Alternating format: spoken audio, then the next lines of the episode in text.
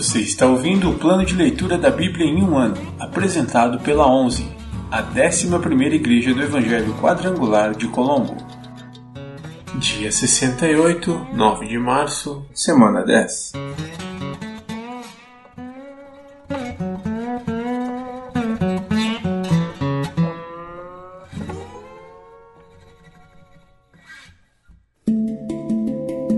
Novo Testamento Livro de Mateus, capítulo 12, versículos do 22 ao 50. A fonte do poder de Jesus. Então levaram até Jesus um homem cego e mudo que estava possuído por um demônio. Jesus o curou, e ele passou a falar e ver. Admirada, a multidão perguntou: Será que este homem é o filho de Davi? No entanto, quando os fariseus souberam do milagre, disseram: Ele só expulsa demônios porque seu poder vem de Beuzebu, o príncipe dos demônios. Jesus conhecia os pensamentos deles e respondeu: Todo reino dividido internamente está condenado à ruína. Uma cidade ou família dividida contra si mesma se desintegrará. Se Satanás expulsa Satanás, está dividido e luta contra si mesmo. Seu reino não sobreviverá. Se eu expulso demônios pelo poder de Beuzebu, o que dizer de seus discípulos? Eles também expulsam demônios, de modo que condenarão vocês pelo que acabaram de dizer. Mas, se expulso demônios pelo Espírito de Deus, então o reino de Deus já chegou até vocês. Afinal, quem tem poder para entrar na casa de um homem forte e saquear seus bens? Somente alguém ainda mais forte, alguém capaz de amarrá-lo e saquear sua casa. Quem não está comigo opõe-se a mim quem não trabalha comigo, na verdade, trabalha contra mim. Por isso eu lhes digo: todo pecado e toda blasfêmia serão perdoados, mas a blasfêmia contra o Espírito não será perdoada. Quem falar contra o Filho do Homem será perdoado, mas quem falar contra o Espírito Santo não será perdoado, nem neste mundo, nem no mundo por vir. Uma árvore é identificada por seus frutos. Se a árvore é boa, os frutos serão bons. Se a árvore é ruim, os frutos serão ruins. Raça de víboras, como poderiam homens maus como vocês dizer o que é bom e correto? Pois a boca fala do que o coração está cheio. A pessoa boa tira coisas boas do tesouro de um coração bom, e a pessoa má tira coisas más do tesouro de um coração mau. Eu lhes digo: no dia do juízo, vocês prestarão contas de toda palavra inútil que falar. Por suas palavras vocês serão absolvidos, e por elas serão condenados o sinal de Jonas. Alguns dos mestres da lei e fariseus vieram a Jesus e disseram: Mestre, queremos que nos mostre um sinal de sua autoridade. Jesus, porém, respondeu: Vocês pedem um sinal porque são uma geração perversa e adúltera, mas o único sinal que lhes darei será o do profeta Jonas. Pois, assim como Jonas passou três dias e três noites no ventre do grande peixe, o filho do homem ficará três dias e três noites no coração da terra. No dia do juízo, os habitantes de Nínive se levantarão contra esta geração e a condenarão, pois eles se arrependeram de seus pecados quando ouviram a mensagem anunciada por Jonas.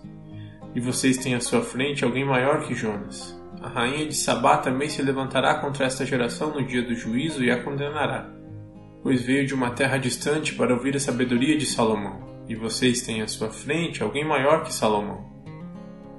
Quando um espírito impuro deixa uma pessoa, anda por lugares secos à procura de descanso, mas não o encontra. Então diz: Voltarei à casa de qual saí. Ele volta para sua antiga casa e a encontra vazia, varrida e arrumada. Então o espírito busca outros sete espíritos, piores que ele, e todos entram na pessoa e passam a morar nela. E a pessoa fica pior que antes. Assim acontecerá com esta geração perversa. A verdadeira família de Jesus. Enquanto Jesus falava à multidão, sua mãe e seus irmãos estavam do lado de fora, pedindo para falar com ele. Alguém disse a Jesus: Sua mãe e seus irmãos estão lá fora e querem falar com o Senhor. Jesus respondeu: Quem é minha mãe? Quem são meus irmãos? Então apontou para seus discípulos e disse: Vejam, estes são minha mãe e meus irmãos. Quem faz a vontade de meu Pai no céu é meu irmão, minha irmã e minha mãe.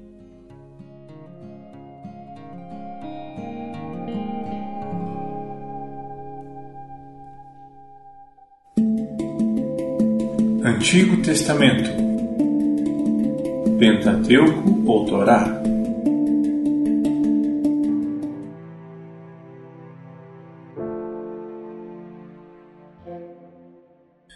de Levítico, capítulo 15 Secreções corporais O Senhor disse a Moisés e a Arão: Deem as seguintes instruções ao povo de Israel.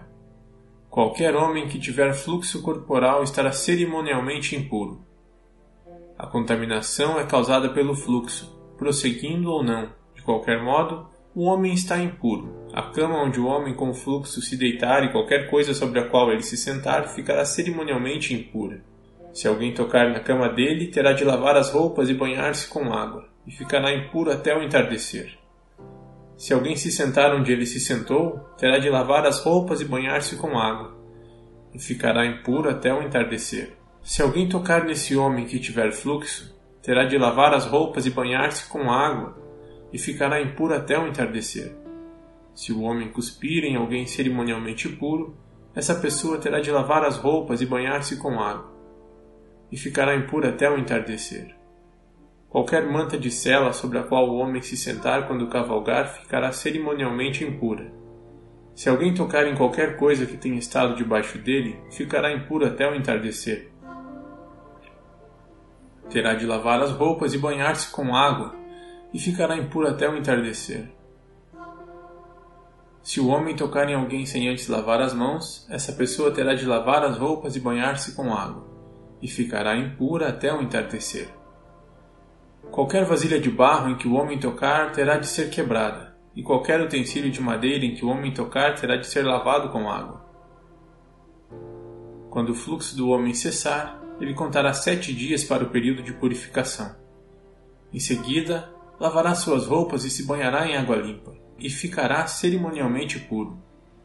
No oitavo dia, pegará duas rolinhas ou dois pombinhos, se apresentará diante do Senhor à entrada da tenda do encontro e entregará suas ofertas ao sacerdote. O sacerdote apresentará uma ave como oferta pelo pecado e a outra como holocausto. Desse modo, o sacerdote fará expiação pelo homem diante do Senhor por causa do fluxo. Quando o homem expelir sêmen, lavará o corpo todo com água e ficará cerimonialmente impuro até o entardecer. Qualquer peça de roupa ou de couro que tiver sêmen será lavada com água, e ficará impura até o entardecer. Depois que um homem e uma mulher tiverem relações sexuais, ambos terão de banhar-se com água, e ficarão impuros até o entardecer. Quando uma mulher tiver sua menstruação, ficará cerimonialmente impura por sete dias. Quem tocar nela durante esse período ficará impuro até o entardecer. Qualquer coisa sobre a qual a mulher se deitar ou se sentar durante a menstruação ficará cerimonialmente impura. Se alguém tocar na cama dela, terá de lavar as roupas e banhar-se com água, e ficará impura até o entardecer. Se alguém tocar em alguma coisa sobre a qual ela se sentou, terá de lavar as roupas e banhar-se com água, e ficará impuro até o entardecer. Isso inclui a cama e qualquer outro objeto sobre o qual ela tenha se sentado. Se alguém os tocar, ficará impuro até o entardecer. Se um homem tiver relações com ela e o sangue dela o tocar, a impureza menstrual será transmitida para ele, ficará impuro por sete dias, e qualquer cama onde ele se deitar ficará impura. Se uma mulher tiver por muitos dias um fluxo de sangue que não seja sua menstruação normal, ou se ela continuar a sangrar depois da menstruação normal, ficará cerimonialmente impura. Enquanto durar o sangramento, a mulher ficará impura, como acontece durante a menstruação. Qualquer cama onde ela se deitar e qualquer objeto sobre o qual ela se sentar durante esse período ficará impuro como em sua menstruação normal. Se alguém tocar nessas coisas, ficará cerimonialmente impuro, terá de lavar as roupas e banhar-se com água, e ficará impuro até o entardecer. Quando o sangramento da mulher parar, ela contará sete dias e depois estará cerimonialmente pura. No oitavo dia, tomará duas rolinhas ou dois pombinhos e os entregará ao sacerdote à entrada da tenda do encontro. O sacerdote apresentará uma das aves como oferta pelo pecado e a outra como holocausto. Desse modo, o sacerdote fará expiação por ela diante do Senhor por causa da impureza cerimonial causada pelo sangramento. Agindo assim, você manterá os israelitas separados da impureza cerimonial. Do contrário, eles morreriam, pois sua impureza contaminaria meu tabernáculo que está no meio deles. Essas são as instruções referentes a qualquer pessoa que tem um fluxo que sai do corpo. Seja um homem que está impuro por expelir sêmen ou uma mulher durante sua menstruação. Aplicam-se a qualquer homem ou mulher que tiver fluxo e ao homem que tiver relações sexuais com uma mulher cerimonialmente impura. Livro de Levítico, capítulo 16 O dia da expiação. O Senhor falou com Moisés depois que os dois filhos de Arão morreram ao entrar na presença do Senhor. Disse o Senhor a Moisés: Avise seu irmão Arão que não entre quando bem entender no lugar santíssimo, atrás da cortina interna. Se o fizer, morrerá. Ali fica a tampa da arca, o lugar de expiação e eu mesmo estou presente na nuvem sobre a tampa da arca. Quando Arão entrar no santuário, seguirá todas estas instruções. Levará um novilho para oferta pelo pecado e um carneiro para o holocausto. Vestirá a túnica sagrada de linho e a roupa de baixo de linho, diretamente sobre a pele. Amarrará na cintura o cinturão de linho e colocará na cabeça o turbante de linho. As roupas são sagradas, de modo que ele deverá se banhar com água antes de vesti-las. Arão receberá da comunidade de Israel dois bodes para uma oferta pelo pecado e um carneiro para um holocausto. Arão apresentará seu próprio novilho como oferta pelo pecado para fazer expiação por si mesmo e por sua família. Em seguida, pegará os dois bodes e os apresentará ao Senhor à entrada da tenda do encontro. Depois, fará um sorteio para determinar qual bode será separado como oferta para o Senhor e qual levará os pecados do povo para o deserto de Azazel. Então Arão apresentará ao Senhor o bode escolhido por sorteio e o sacrificará como oferta pelo pecado. O outro animal, o bode escolhido por sorteio para ser enviado para o deserto, será apresentado vivo diante do Senhor. Ao ser enviado para Azazel no deserto, servirá para fazer expiação pelo povo. Arão apresentará seu próprio novilho como oferta pelo pecado para fazer expiação por si mesmo e por sua família. Depois de matar o novilho como oferta pelo pecado, pegará um incensário e o encherá com brasas ardentes do altar que está diante do Senhor. Pegará também dois punhados do incenso perfumado em pó e levará o incensário e o incenso para trás da cortina interna. Ali, na presença do Senhor, colocará o incenso sobre as brasas ardentes, para que uma nuvem de incenso se eleve sobre a tampa da arca, o lugar de expiação, que está sobre a arca da aliança. Se seguir essas instruções, não morrerá. Depois, pegará um pouco do sangue do novilho, molhará nele o dedo e aspergirá ao lado leste da tampa. Então, com o dedo, aspergirá com o sangue sete vezes diante da tampa. Arão matará o primeiro bode como oferta pelo pecado em favor do povo e levará o sangue para trás da cortina interna.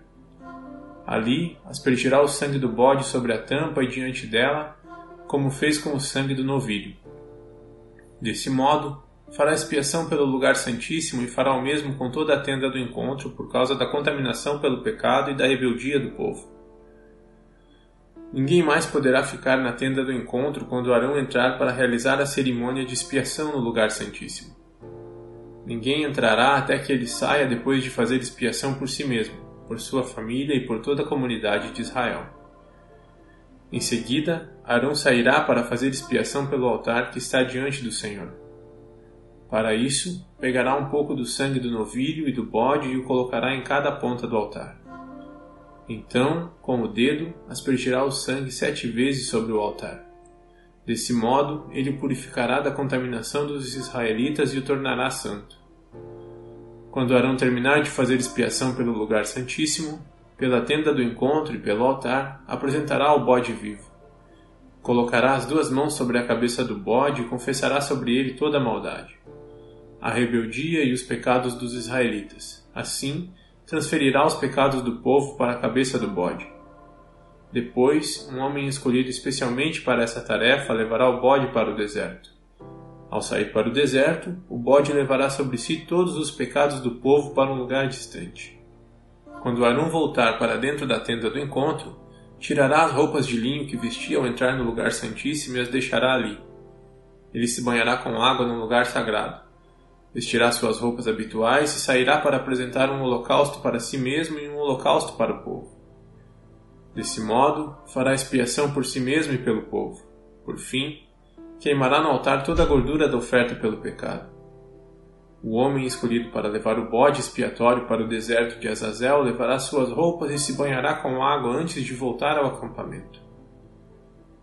O novilho e o bode apresentados como ofertas pelo pecado, cujo sangue Arão trouxer ao lugar santíssimo para a cerimônia de expiação, serão levados para fora do acampamento. O couro, a carne e os excrementos dos animais serão queimados. O homem que os queimar lavará suas roupas e se banhará com água antes de voltar ao acampamento. No décimo dia do sétimo mês, vocês se humilharão. Nem os israelitas de nascimento, nem os estrangeiros que vivem entre vocês farão qualquer tipo de trabalho. Essa é uma lei permanente para vocês. Nesse dia, serão apresentadas ofertas de expiação por vocês, a fim de purificá-los. E vocês serão purificados de todos os seus pecados na presença do Senhor. Será um sábado de descanso absoluto no qual se humilharão.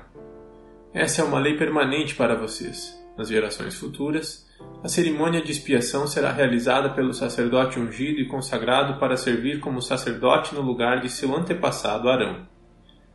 Ele vestirá as roupas sagradas de linho e fará expiação pelo lugar santíssimo, pela tenda do encontro, pelo altar, pelos sacerdotes e por toda a comunidade. Essa é uma lei permanente para vocês, para que se faça expiação pelos pecados dos israelitas uma vez por ano. Moisés seguiu todas essas instruções exatamente conforme o Senhor havia ordenado.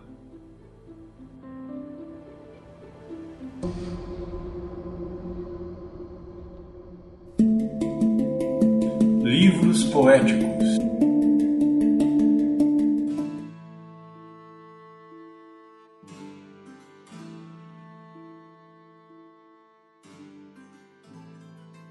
Livro de Provérbios, capítulo 27 não conte vantagem a respeito do futuro, pois você não sabe o que o amanhã trará. Deixe que outro o elogie, e não sua própria boca.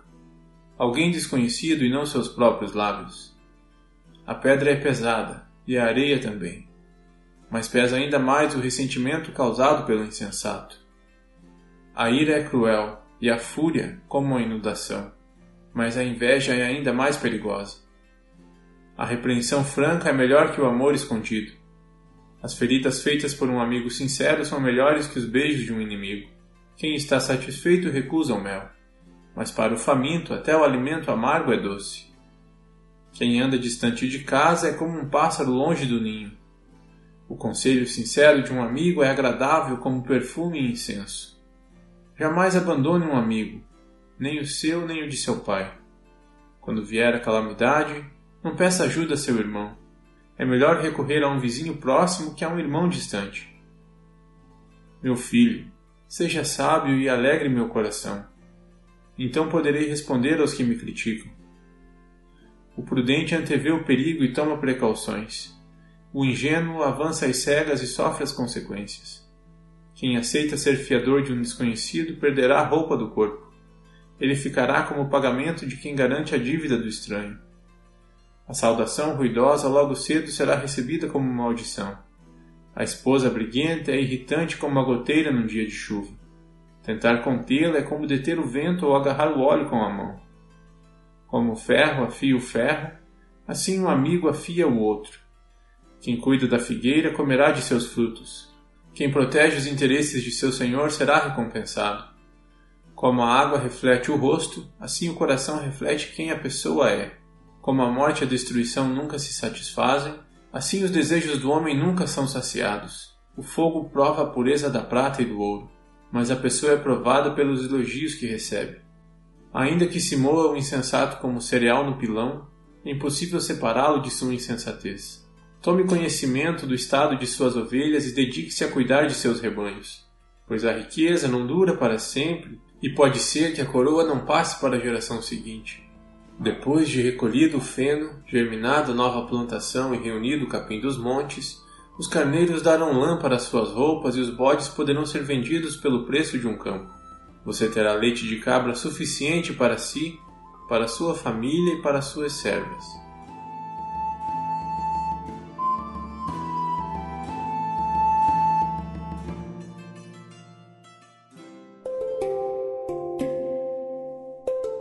Versículo da semana.